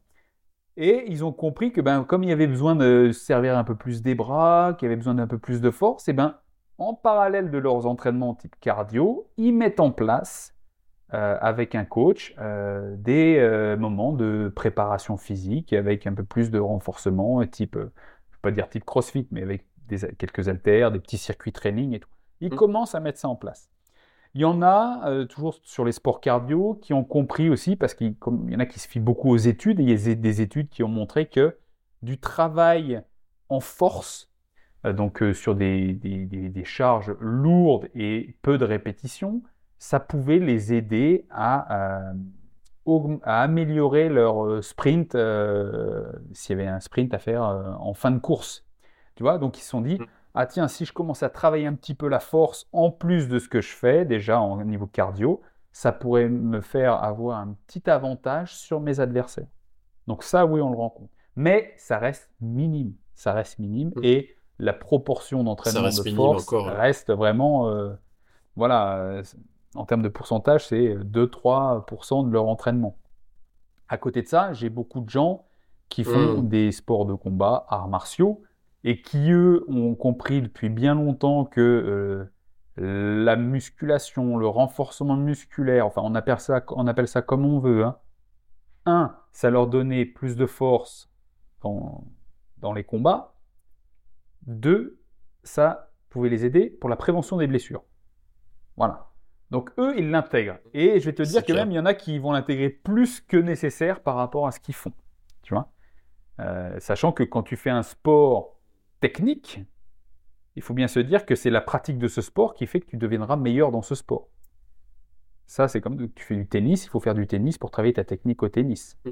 Euh, et par contre, la préparation physique à côté fait que tu vas peut-être améliorer ta force sur tes, coups droits ou tes revers, par exemple, ou euh, le fait de faire des fentes et tout, travailler la musculature de tes jambes, préviendra les blessures et t'évitera peut-être de tordre les chevilles et autres ou les genoux. Tu vois, c'est un complément. C'est de la, muscu prévention. En fait, faut, faut voir en fait tes objectifs, le sport que tu pratiques et faire euh, en conséquence. Voilà. Tout à fait. Et, euh, je voulais faire un petit, euh, un petit virage pour parler de, de des, on va dire des pratiques que tu, que toi tu, que tu as au quotidien, qui est la réflexologie. Comment t'en es arrivé à à découvrir la réflexologie et peut-être expliquer à ceux qui ne connaissent pas ce que c'est, parce qu'effectivement tout le monde ne connaît pas ce que c'est, la réflexo. Si tu pouvais nous en parler en, quelques mots, ta découverte avec la réflexo et peut-être euh, quels sont les bénéfices qu'elle peut apporter au quotidien Alors tout d'abord, la réflexologie plantaire, qu'est-ce que c'est? La réflexologie plantaire, c'est stimuler des zones réflexes sous la plante des pieds. Donc on va vous représenter la plante des pieds il y a des points réflexes qui vont correspondre à des zones dans le corps. Et ça, c'est une, histoire de travail sur le système nerveux, en fait. Hein. Si vous ne vous représentez pas bien, on va dire que c'est les nerfs, qu'il y a des nerfs qui arrivent sous la plante des pieds, on va travailler dessus, va stimuler, ça va envoyer un message au niveau du cerveau et ça va se répercuter sur des organes dans l'organisme. C'est un travail de rééquilibrage. Voilà. Basiquement, les gens vont dire c'est un massage du pied. Bon, ça va bien au-delà, hein. c'est ciblé sur certains, sur des points, c'est des enchaînements. Donc c'est un travail de rééquilibrage. On va travailler sur les équilibrages du système digestif, sur la relaxation et, tous les systèmes. Comment j'ai fait pour découvrir ça? Ben, Tout simplement, comme dans, mon historique, j'ai dit à un moment donné, je me suis j'ai fait ce travail de reconversion vers la naturopathie et la réflexologie faisait partie de mon cursus. et je vais t'avouer que j'étais allé voir une réflexologue avant d'entamer ma, formation, parce que je voulais savoir ce que c'était, parce que ça représentait quand même un gros volume horaire. Et, et euh, quand on me l'a fait, euh, j'ai dit, moi, toucher les pieds, euh, machin, faire des massages des pieds. Tu vois, j'étais encore dans le truc assez macho man, là, tu vois. moi, je suis pas là pour faire des papouilles d'esthéticienne sous les pieds, là. Je comprends. j'ai dit, ah, au final, est-ce que je vais faire cette formation, quoi? Parce que c'est peut-être pas trop ce que je veux faire. Enfin, bref. J'ai commencé ma formation tout de même, je me suis lancé. Et quand, il quand est venue l'heure de la formation de réflexologie, ben, euh, j'ai mis les mains sur les pieds, j'ai suivi les consignes du professeur, parce que je suis, comme, comme je disais, je suis assez discipliné, j'aime bien faire les choses. Et en fait, dès le, premier toucher, je dis, c'est génial. C'est génial. Toi, j'arrivais bien. La personne en face avait un bon ressenti. J'étais bien en place. J'étais encouragé, tu vois. Je dis, ah, en fait, c'est génial, quoi. Et j'ai tout de suite accroché. Et j'ai tout de suite mis en place. C'est-à-dire que, ben, tu vois, j'avais deux semaines de, formation. Ben, entre-temps, il y avait un week-end où je suis rentré chez moi. J'ai pratiqué sur ma femme, mes gamins, mes parents, enfin, tous ceux qui passaient. Deuxième semaine, ah ouais, super. Et en fait, quand je suis sorti de ce stage, j'ai tout de suite mis, mis ça en place parce que le formateur m'a dit bah, écoute, toi, tu peux déjà te lancer. quoi. Tu as la formation, euh, si tu, tu, tu, essayes un peu, tu, tu, te perfectionnes avec tes voisins, avec des, connaissances, puis après, dit après, tu peux te lancer en disant que tu débutes, mais euh, lance-toi. Et en fait, j'ai tout de suite lancé mon, mon histoire pour, euh, tu vois, travailler à chaud. Quoi. Et ben voilà, j'ai acquis cette mmh. expérience, j'ai élaboré, élaboré, façon de parler, mes petits protocoles, j'ai adapté par rapport à ce que j'avais appris, j'ai mis ma, touche à moi. Et en fait, je, prends mon pied, quoi, parce que c'est à la fois faire du bien aux autres, les aider, surtout parce que les gens qui viennent te voir pour la réflexologie, c'est pas juste pour dire je vais me faire un massage des pieds, c'est j'ai quelque chose et je sais que la réflexologie plantaire peut aider à accompagner ce symptôme. Ça ne va pas soigner, ça ne soigne pas, mais ça peut accompagner, ça peut faire en sorte que les gens se sentent mieux. Donc les gens veulent du mieux. Tu leur donnes du mieux. Tu les aides. Ça, c'est déjà valorisant pour toi et c'est aussi euh, de l'histoire de confiance. Les gens ont confiance en toi.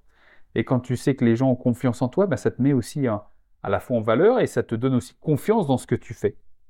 Et puis à la fois, c'est, je vais te dire, c'est une thérapie personnelle parce que quand tu es une heure à faire une réflexologie euh, plantaire aux gens, tu es comme dans un état méditatif, quoi. Parce que tu es ici et maintenant, dans l'instant présent, tu es concentré sur toi, sur ta respiration, sur ce que tu fais, sur ton ressenti, sur le ressenti de la personne. Et boum, quand tu fais ça euh, plusieurs heures par jour, bah, tu te dis que tu passes peut-être une, deux, trois, quatre heures en méditation dans ta journée. Alors que des fois, tu te dis, tu n'arrives pas à faire cinq minutes le matin. Et bien ça, vraiment, euh, toi, c'est une thérapie personnelle où tu fais du bien aux autres, les autres euh, reçoivent vraiment des choses et, et voilà, et tout le monde est gagnant. Moi, je suis gagnant et les personnes avec lesquelles je travaille sont gagnants. C'est génial. Et hum, d'où est-ce que ça, enfin, d'où est-ce que ça vient cette, euh, cette approche, la réflexologie, réflexologie, pardon? Après, tu vois, ça, c'est euh, si tu regardes des bouquins ou si tu fais des recherches, on va dire oui, à l'ancienne Égypte, oui, déjà en Amérique du Sud, on faisait déjà ça. Tu vois, je pense que l'art du toucher, au-delà de la réflexologie plantaire, l'art du toucher a toujours été présent euh, chez les êtres humains, que ce soit le massage ou euh, ces, stimulations mmh. euh, réflexologiques. Parce qu'en fait, là, je te parle de réflexologie plantaire, mais on peut aussi parler de la réflexologie palmaire au niveau des mains. Il y a, je crois que c'est en Chine, le massage Dian Shan qui se fait au niveau du visage, c'est la réflexologie faciale. Il y en a qui font de la réflexologie auriculaire, donc sur les oreilles. Et chacune va s'inspirer d'origines différentes au final. Donc te dire d'où ça vient, je ne sais pas, mais pour, être précis, je pourrais pas te dire je sais d'où ça vient, mais c'est quelque chose. C'est quelque chose d'ancestral. C'est une tradition qui existe depuis, on va dire, l'ancestral. Ouais, c'est pas quelque chose de, de, nouveau entre guillemets qui a 50 ans, quoi. C'est quelque chose qui, ça. qui est inspiré d'autres disciplines et de traditions millénaires. Et comme pour toute chose ancestrale, je vais te dire, au final, il n'y a pas d'études. Parce qu'autant les gens sont euh, très basés sur des études, et moi j'aime bien des fois lire des études aussi pour valider certaines choses, mais quand il y a des choses qui sont pratiquées depuis des siècles et des siècles, et qu'il y a eu des résultats, tu vois, avant la chimie, ou avant même des trucs naturels mais euh, modifiés, tu vois, des, compléments, ben, quand c'est ancestral et qu'il y a des résultats, je vois pas pourquoi on devrait faire l'impasse dessus.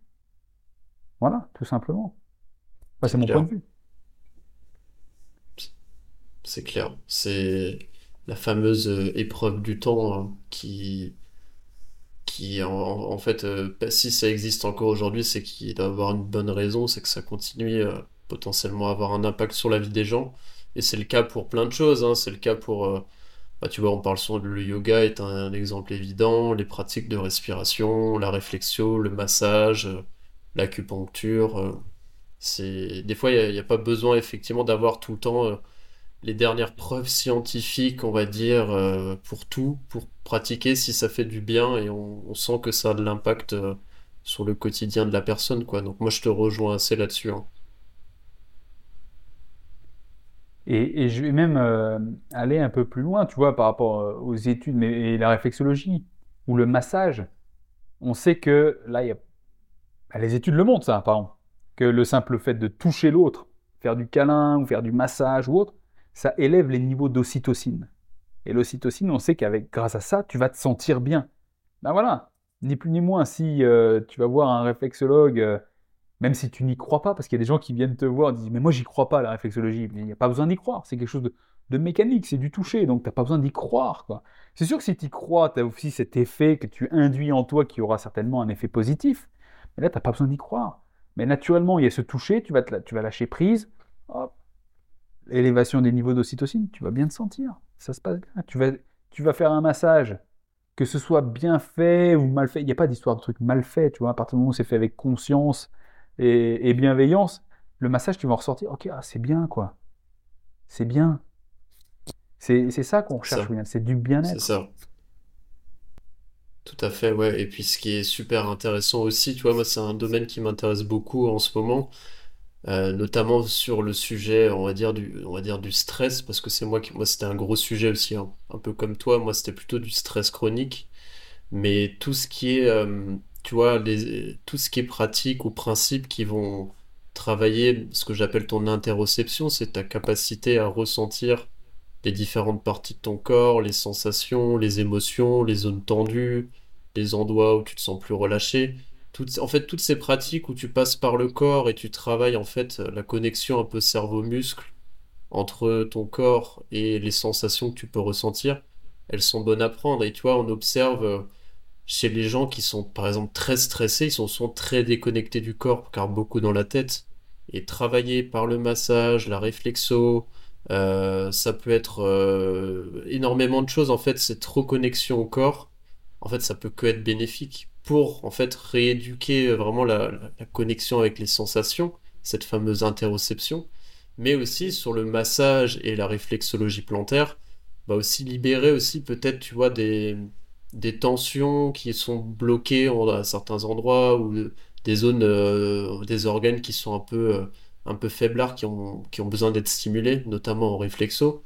Moi, je trouve ça génial et c'est cette notion, on va dire, euh, plus énergétique.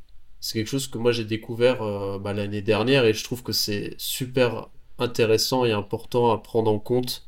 Et, et je pense qu'on est en train de plus en plus euh, développer ce type de pratique en Occident, alors qu'en fait, si tu observes bien, tu vois, sur, dans des traditions, on va dire, plus, on va dire, asiatiques, ça fait des, milliers d'années que ça fait partie d'une hygiène quotidienne, en tant que prévention presque. Donc euh, moi, je suis assez enthousiaste et très heureux que ces, que ces pratiques-là commencent à être de plus en plus, euh, plus en plus véhiculées et partagées par le plus grand nombre. C'est clair, et je pense qu'il faut s'inspirer, euh, faut s'inspirer de tout ça, là, toi, de toutes ces traditions ancestrales, et véhiculer ces, ces pratiques euh, grâce, à- je ne sais pas si je vais bien m'exprimer, mais grâce à l'image des sportifs. Parce que les sportifs, pour être bien et performants, bah, tu vois, beaucoup vont utiliser euh, le massage, les, les massages de récupération, tu vois, ou massage sportif, et pour être bien, pour récupérer plus vite.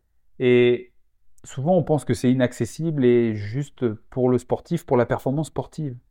Mais en fait, c'est ni plus ni moins qu'une aide pour le relâchement, et c'est parce que le sportif se relâche qu'il va mieux récupérer.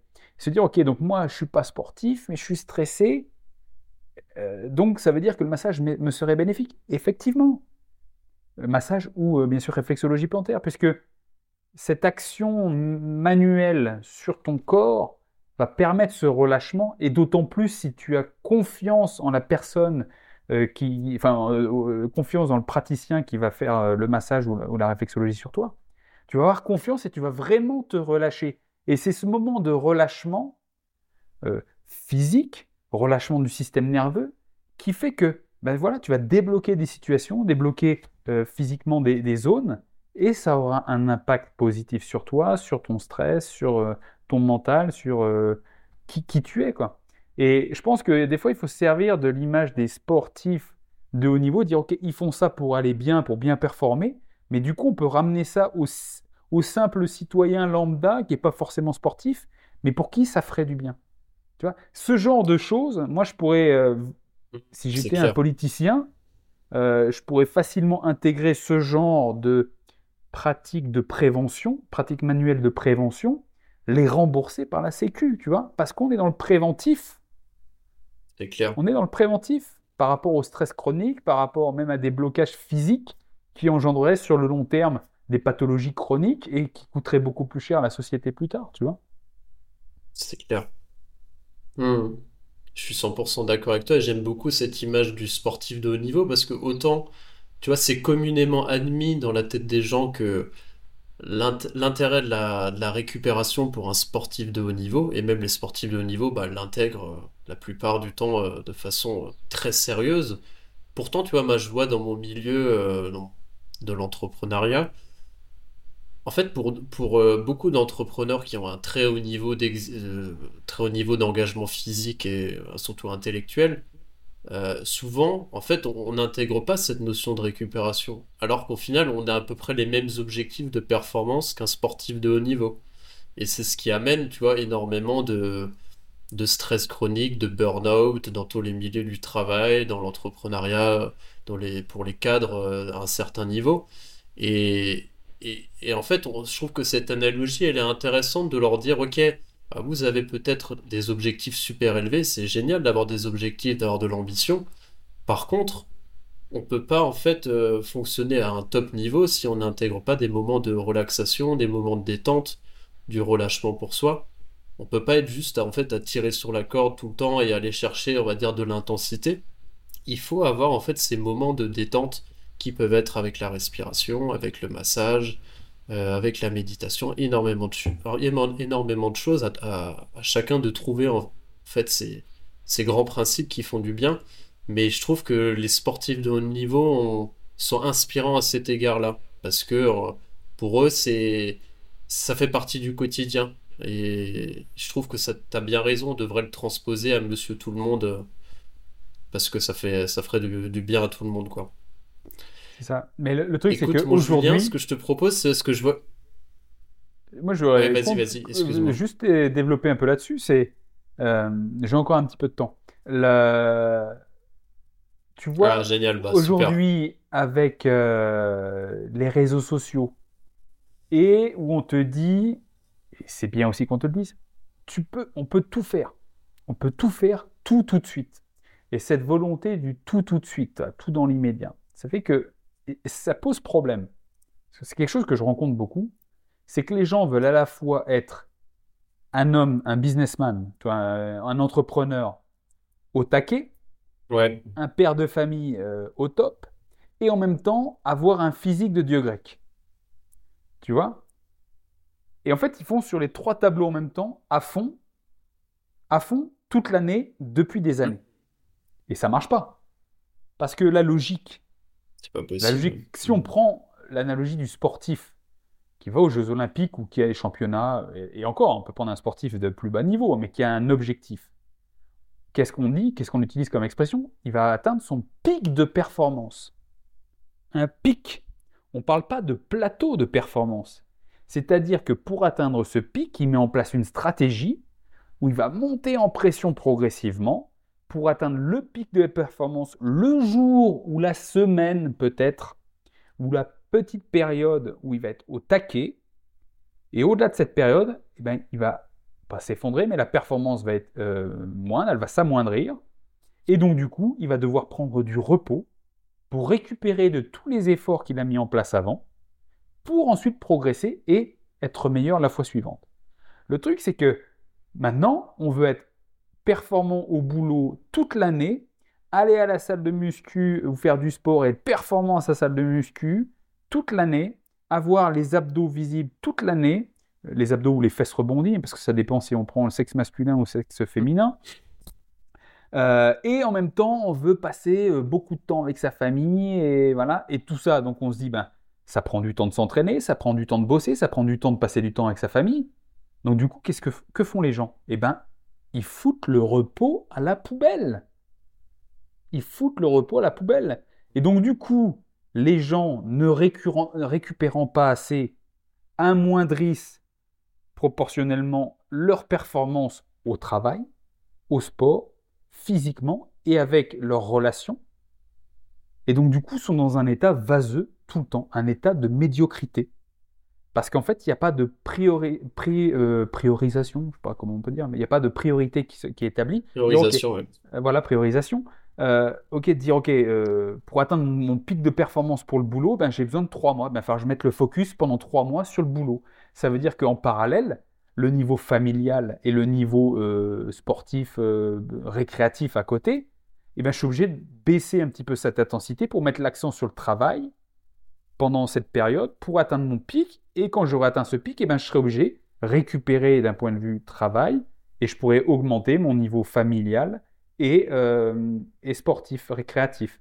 Et, après, voilà, ben, mon objectif, c'est d'avoir les ados pour cet été. Ben, euh, c'est un exemple, hein, c'est basique, c'est primaire, mais Ok, donc il faut que je passe un petit peu plus de temps à la salle. Donc si je passe un peu plus de, temps à la salle, il faut aussi le temps de récupération pour progresser physiquement, le temps pour préparer mes repas. Donc je serai un petit peu moins disponible pour ma famille et je pourrais peut-être moins me concentrer sur le travail. Tu vois, il faut une chose à la fois. Si on fait tout en même temps, on va dans le mur. Le truc pour avec les sportifs, c'est que leur sport, c'est leur métier. Donc ils n'ont que ça à faire. Mais avec le truc des réseaux sociaux et où on te dit, ok, tu peux tout faire, tu es super productif, hyper productif, il faut que tu saches tout faire en même temps. Non, l'hyperproductivité, je pense, ça te mène dans le mur. Parce que tu vas être hyper productif pendant un temps, mais tu vas te vider. Tu vas te vider.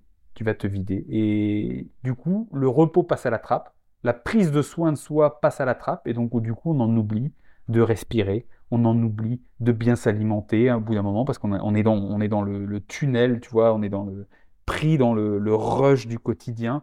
Et alors le coup du massage, de la réflexologie plantaire, de prendre soin de soi, ça passe vraiment à la trappe et c'est à la poubelle même. Voilà ce que je voulais rajouter. je suis tout à fait d'accord et c'est parce que ouais bah tu fais bien de le rajouter. Je suis tout à fait d'accord. C'est qu'aujourd'hui euh, en fait, pour beaucoup de gens, la récupération, c'est une perte de temps, entre guillemets, alors qu'en fait, ça participe à, l'épanouissement, à la performance. Mais je pense que petit à petit, c'est des notions qui sont réintégrées euh, dans la tête des gens.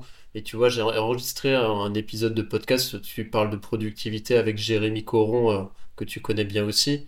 Et on discutait du fait de, lui, de sa vision de la productivité, dans laquelle il intégrait... Euh, notamment la récupération, le mouvement, euh, la respiration, enfin énormément de techniques pour amener de la performance et pas juste en fait remplir son agenda avec euh, plus de choses à faire tous les jours le faisant avec le moins de temps possible. Euh, et je trouve ça intéressant, c'est qu'il y a des nouveaux paradigmes qui sont en train d'être construits et je pense que petit à petit on arrive, tu vois, avec des gens comme toi, comme Pierre, comme Jérémy, comme moi qui essayent de transmettre un peu tous ces grands principes je pense qu'on arrive à, toucher de plus en plus de monde et en tout cas j'espère que ça sera on agira de plus en plus en prévention on évitera de rattraper les gens à la petite cuillère euh, après s'être fait un burn-out et tomber en stress chronique en tout cas c'est ce que j'espère. Ce que, ce que je te propose Julien c'est qu'on arrive à la je t'amène à la fin de, cet épisode. Euh, je pose toujours quelques petites questions trois questions à mes invités euh, pour essayer de de voir un petit peu définir des grandes tendances euh, sur des sujets très spécifiques. La première question que j'aime bien poser, c'est euh, qu'est-ce que euh, si tu avais un livre à me recommander, lequel ça serait? Ça peut être n'importe quel bouquin, vraiment sans toi libre. Moi, celui que je recommande toujours, et un qui a changé ma façon de voir les choses, ça s'appelle Stratégie de prospérité de Jim Rohn. Voilà. Et alors, on, voilà, on pourrait penser, ah, ça parle que de pognon. Euh, non, c'est un truc que quand tu l'appliques à ta vie, sur quels que soient tes objectifs, euh, tu suis ces principes et ça te permet vraiment, tu, tu passes un cap, te dire, il n'y a pas de secret. Quoi. De toute façon, tu as, des objectifs, euh, que ce soit dans le business, que ce soit dans la santé, que ce soit dans, dans l'amour ou autre. Ben, si tu appliques certains principes, tu auras des résultats. Tu auras des résultats. Et après, il faut, se poser la question, est-ce que je veux vraiment ce que je veux? Est-ce que c'est pas une lubie? Mais ce bouquin, Stratégie de prospérité, vraiment, c'est le bouquin que je recommande vraiment à tout le monde. Génial. Il, me semble que Jim Rohn, c'est le, mentor de Tony Robbins, non? C'est pas ça? Ouais, c'est ça, exactement. Que tu connais peut-être. Ouais, c'est ça. Hein. Il me semble que j'en avais déjà entendu parler. Ok, bah je note, tu vois, je l'ai pas lu, mais euh, je le rajoute à la pile de livres à lire. Euh, deuxième question, si tu devais euh, garder une routine que tu pratiquerais tous les jours, laquelle tu garderais? L'activité physique, le sport. Activité physique, le sport. Ok. Ok. Troisième question. Euh, si tu avais un invité à me recommander sur l'alignement, lequel tu, tu me recommanderais?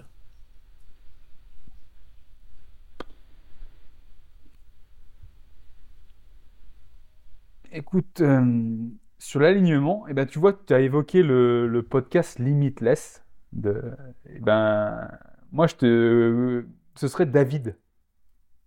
David euh, de, Je l'ai déjà eu, je l'ai déjà eu, David. Je l'ai Ah, tu déjà l'as eu. déjà eu? Excuse-moi. bah, tu vois, comme quoi, j'ai pas été, euh, Eh oui. j'ai Ah pas non, fait mon boulot correctement. là, quelqu'un comme ça. Ah, ça peut être quelqu'un dans ton entourage aussi, peut-être quelqu'un d'inspirant, toi, que t'aimerais avoir euh, sur, sur cet épisode. Ah ouais, je pense Ça que peut être n'importe qui, hein. C'est pas forcément des gens connus dans le milieu ou qui ont un podcast. Ouais, ben moi, si, c'est un gars, il s'appelle Kevin Ferreira. Il est coach en Suisse. Ok. Kevin Ferreira. Euh, moi, il m'inspire beaucoup sur l'activité physique et aussi il a un parcours assez, euh, assez spécial. Donc, euh, ça pourrait être intéressant. Carrément. Carrément. Bah écoute, j'irai voir parce que je le connais pas du tout, donc j'irai voir. Et, du coup, la dernière question, qui n'en est pas vraiment une, si pour tous les gens qui ont, voilà, qui ont envie de savoir un petit peu plus sur ce que tu fais, Julien, qui ont envie potentiellement de faire un accompagnement avec toi, bah, c'est un peu le moment de parler de ce que tu proposes et vers où est-ce que je peux rediriger les gens euh, qui ont bien, qui ont, bien résonné avec cet épisode. C'est, voilà, parle-nous, parle-nous un petit peu de comment ils peuvent rentrer en contact directement avec toi. Alors, pour entrer en contact avec moi, ben, je- vous pouvez me contacter sur Instagram ou Facebook ou YouTube à Purple Belt Kitchen. Alors, euh, Purple comme violet en anglais, Belt B-E-L-T, Kitchen cuisine. Purple Belt Kitchen. Vous m'en trouvez, c'est un petit logo euh, blanc et violet avec un petit bonhomme, une toque de chef et un couteau et en kimono. Euh, vous pouvez m'envoyer un message, euh, quel que soit le moyen, et je vous répondrai.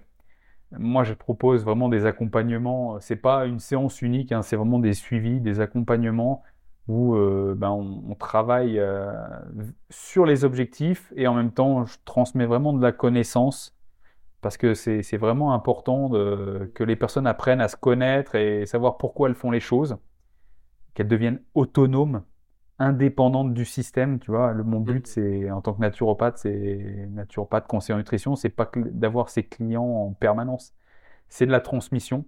Donc, vous pouvez me contacter Oui. sur ces réseaux. J'ai aussi un site internet www.purplebkitchen.com où dessus, ben, j'ai quelques articles de naturopathie, j'ai pas mal de recettes de cuisine, euh, et puis j'ai mon shop aussi, vous pouvez acheter mes, suivis et les petits bouquins de recettes que j'ai déjà écrits. Et puis je pense que c'est que c'est bon. Bah écoute, génial, je mettrai tous les liens du coup en, en commentaire de cet épisode. Et comme ça, euh, les, tout- toutes les personnes qui ont bien raisonné pourront aller un peu euh, regarder tout ça et prendre contact avec toi. En tout cas, Julien, moi, ça m'a fait très très plaisir d'enregistrer cet épisode. J'ai pris un énorme plaisir, j'espère que toi aussi. Et, euh, puis on enregistrera peut-être une partie 2, un de ces quatre, notamment sur l'alimentation, parce que c'est un sujet que j'aimerais beaucoup aussi aborder avec toi. Et euh, aujourd'hui, on était un peu contraint par le temps. Déjà, on a passé une bonne heure et demie, donc c'était déjà super. Et on enregistrera peut-être à l'occasion un, deuxième épisode si, euh, si t'es partant, ça serait très chouette. Bah Boris, moi, tout le plaisir était pour moi, et puis euh, c'est quand tu veux pour la suite. Allez, allez, bah écoute, merci à toi et puis on on se dit à très vite. Merci, à très vite Boris. Ça y est, on arrive à la fin de cet épisode. Merci pour votre écoute. J'espère que vous avez pris autant de plaisir que moi. Une conversation vraiment riche et passionnante. Pour m'aider à faire grandir ce podcast, je vous invite à aller glisser une petite note de 5 étoiles sur vos plateformes d'écoute préférées. Et si vous souhaitez vous mettre en mouvement et vous avez envie de travailler avec moi, je propose des coachings pour apprendre à maîtriser votre respiration et à réaligner votre corps, votre cœur et votre esprit. Si le sujet vous intéresse, je vous mets le lien en description. Je vous dis à très bientôt sur l'alignement. Ciao ciao Bienvenue sur l'alignement. Bienvenue sur l'alignement. Où est-ce que est ma barre?